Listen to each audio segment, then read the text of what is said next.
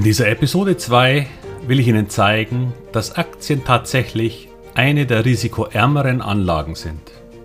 Aktien und risikoarm in einem Satz? Sie können gespannt sein.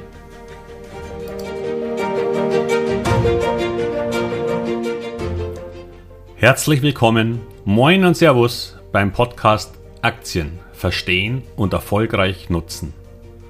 Mein Name ist Wilhelm Scholze.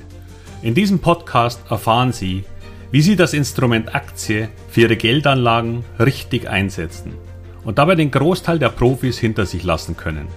Wie Sie teure Fehler vermeiden und am Wachstum der innovativsten Firmen der Welt partizipieren. Tipps gibt's viele. Hier geht's ums Know-how, damit Sie auch mit Aktien ruhig schlafen können. Haben Sie Freunde oder Bekannte, die Geld mit Aktien verloren haben? Oder haben Sie vielleicht selbst schon schlechte Erfahrungen gemacht? Nun, wenn nicht, dann haben Sie entweder noch nie was mit Aktien zu tun gehabt oder Sie schwindeln ein wenig. Denn wenn Ihnen jemand sagt, dass er regelmäßig in Aktien investiert, aber noch nie verloren hat, dann ist das etwa so, als ob er sagen würde, ich spiele seit Jahren Lotto, aber ich habe noch nie verloren. Irgendwie unwahrscheinlich, oder? Leider stolpern die meisten Menschen irgendwann irgendwie über Aktien. Aber niemand hat ihnen gezeigt, wie man dieses so wichtige Anlagevehikel nutzt. Es wird einem nicht beigebracht. Nicht in der Schule und auch sonst nirgends. Dabei ist für viele Menschen Geld ausgesprochen wichtig. Nein, natürlich nicht das Wichtigste im Leben, aber schon relativ wichtig. Wir arbeiten um uns ein angenehmes Leben leisten zu können, um vorzusorgen für Krisen und fürs Alter. Wir schwitzen oder ärgern uns, gehen morgens ins Büro oder auf Arbeit, müssen vielleicht einen unangenehmen Chef ertragen oder einer Tätigkeit nachgehen, die uns nicht wirklich glücklich macht. Und wir üben uns im Verzicht, um Ersparnisse aufzubauen. Und diese Ersparnisse haben wir in der Vergangenheit angelegt mit Zinsen, die den Namen noch verdient haben. Ich kann mich noch an Zeiten erinnern, als man über 4% bekommen hat, aber das ist leider lang vorbei. Heute gibt es nichts fürs Tagesgeld. Wenn Sie Glück haben oder geringere Summen anlegen, liegt der Zins bei Null. Aber wenn es um 100.000 Euro oder inzwischen bald nur noch 20.000 Euro geht, dann wird Ihre Bank Sie zur Kasse bitten Sie werden dafür zahlen müssen, damit die ihr Geld nehmen. Dabei können die Banken gar nichts dafür, denn ihr gesamtes Geschäftsmodell ist weggebrochen. Denn die Bank, die ihr Geld nimmt, muss dieses am selben Tag bei der Deutschen Bundesbank hinterlegen. Ist ja alles nur gebucht. Nur dafür muss sie selbst im Moment rund ein halbes Prozent bezahlen. Wenn Sie nun nichts zahlen müssen, bedeutet das einen Verlust für die Bank mit jedem Euro, den sie von Ihnen bekommt. Das wäre sicher kein schlaues Geschäftsmodell für Sie, oder? Daher werden wir diesen Negativzins bald bei immer geringeren Anlagegeldern erleben, denn der Damm von Negativzins ist gebrochen. Aber wem erzähle ich das? Die anderen Alternativen sind auch nicht mehr so spannend. Lebensversicherungen werden sogar zum Risiko und sogar die Allianz gibt keine Garantie mehr für ihre Anlagen. Das heißt, es ist nicht mehr klar, ob sie die einbezahlten Gelder jemals wieder komplett zurückbekommen. Wahnsinn, oder? Nichts ist mehr sicher, auch nicht bei Versicherungen.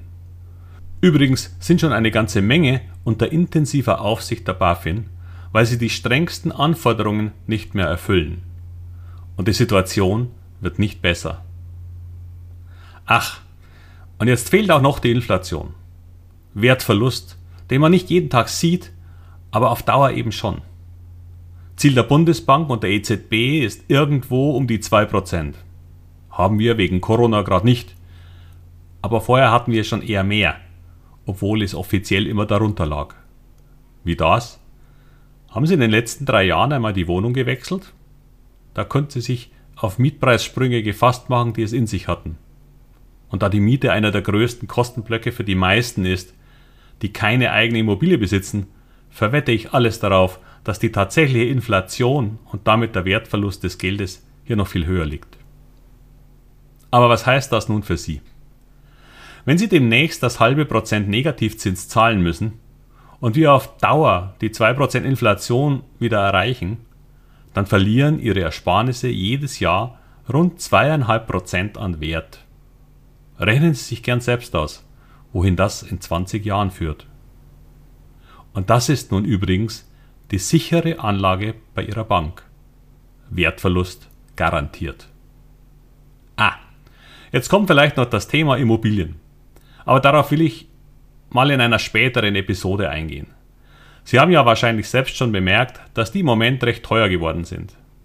Daher bin ich mir auch nicht mehr so sicher, ob das vor allem als Neuanlage noch so sicher ist. Wir werden sehen. Was ich mit der kurzen Geschichte über die Alternativen nur zeigen will, ist, dass sie Geld verlieren, wenn sie zum Beispiel ihr Geld zur Bank bringen. Ach, und das ist kein Risiko, sondern sicher. Dagegen sollte man die kurzfristigen Risiken am Aktienmarkt vergleichen. Denn ja, wir haben schon Phasen gehabt, in denen die Kurse auch mal länger fielen. Aber all das war letztendlich immer vorübergehend. Hierzu mal ein paar Fakten. Der DAX, der deutsche Aktienindex mit den 30 wichtigsten Aktien in Deutschland, wurde am 2. Januar 1988 das erste Mal errechnet. Und er begann bei 1000 Punkten. Nun, 32 Jahre später, steht er bei rund 13.000 Punkten. Hat sich also verdreizehnfacht. Und was ist in dieser Zeit alles passiert?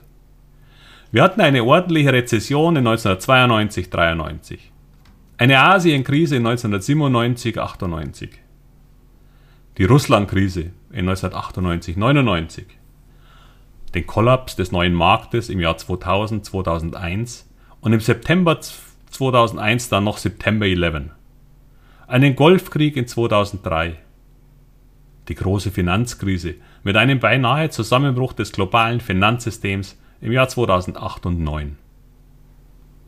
Die Eurokrise in 2011. Einen Flash-Crash in 2015, der von Computerprogrammen ausgelöst wurde. Der Handelskrieg zwischen USA und China sowie der Brexit-Beginn in 2018 und zuletzt die Corona-Pandemie mit all den Folgen, die jeder im Moment miterlebt. Viele dieser Krisen führten zu zwischenzeitlichen Kursrückgängen von 20, 40 und sogar über 50 Prozent. Und doch, all das hat nicht verhindert, dass sich der DAX verdreizehnfacht hat. Dazu noch ein kleines Rechenbeispiel. Würden Sie heute das Glück haben, für Ihr Geld bei der Bank noch 0,1% Zinsen zu erhalten, was glauben Sie, wie lange das dauern würde, bis sich Ihr Geld verdreizehnfacht hat. Ich will es mal auflösen. Es würde länger dauern, als das Christentum existiert. Sie bräuchten dafür trotz Zinseszinseffekts rund 2600 Jahre. Sie sollten sich nun allerdings nicht ausrechnen, was das an Wert hinterlässt, wenn man da den Wertverlust von Inflation noch draufrechnet.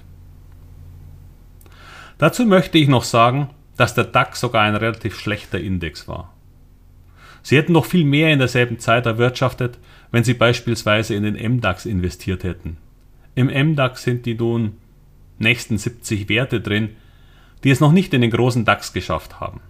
Der Index notiert zum gleichen Zeitpunkt, jetzt im Dezember 2020, bei 30.000 Punkten.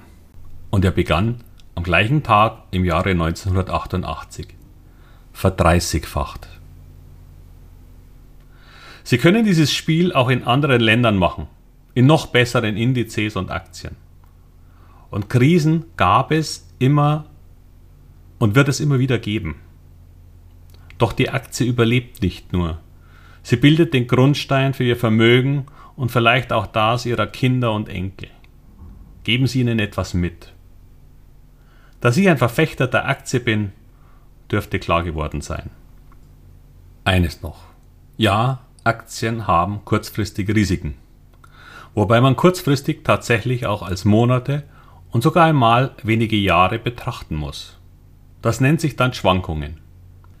Aber wenn wir es schaffen, das sogar noch zu nutzen und die schlechteren Aktien der Indizes wegzulassen, dann wird so ein Rückgang ihnen sogar enorme Chancen bieten, weil spannende neue Themen aufkommen und Möglichkeiten erscheinen, die sonst so gar nicht möglich gewesen wären. Ich möchte hier gerade ganz explizit die aktuelle Corona-Krise nehmen. Das Umfeld hat sich verändert und es gab und gibt Lockdowns. Und Homeoffice wird nicht nur eine vorübergehende Erscheinung sein, sondern uns dauerhaft begleiten. Ich habe Bekannte in London bei Twitch, einer Tochtergesellschaft von Amazon, und in Dublin bei Google, die beide schon vor Monaten Homeoffice verpflichtend bis mindestens Sommer nächsten Jahres gemacht haben. Und viele werden das ähnlich handhaben. Nur wozu führt das? Unternehmen, die Lieferservice anbieten, wie HelloFresh oder Delivery Hero, sind quasi explodiert. Dasselbe gilt für Zalando, Amazon und andere. Homeoffice führt dazu, dass die Menschen nun mehr Wert auf ihre Wohnung legen und davon profitieren Firmen wie Westwing oder Home24. Das Büroleben läuft über Firmen, die vor zwei Jahren noch gar keiner kannte, aber heute alle nutzen. Ich spreche hier zum Beispiel von Zoom Video. Was ich damit nur sagen will, selbst in Krisen gibt es Chancen, die wirklich spannend sind. Wir werden auf das rechtzeitige Entdecken sicher noch öfter eingehen. Noch eines. Aktien sind nicht böse.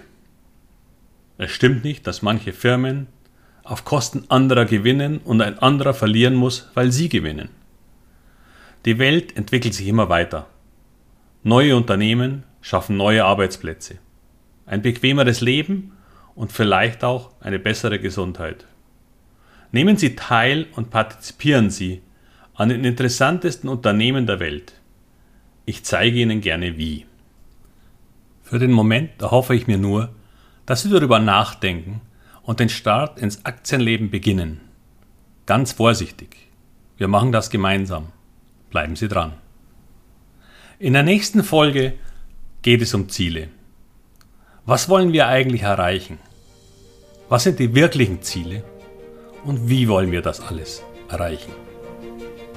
Ich freue mich auf Sie. Bis bald, Ihr Wilhelm Scholze.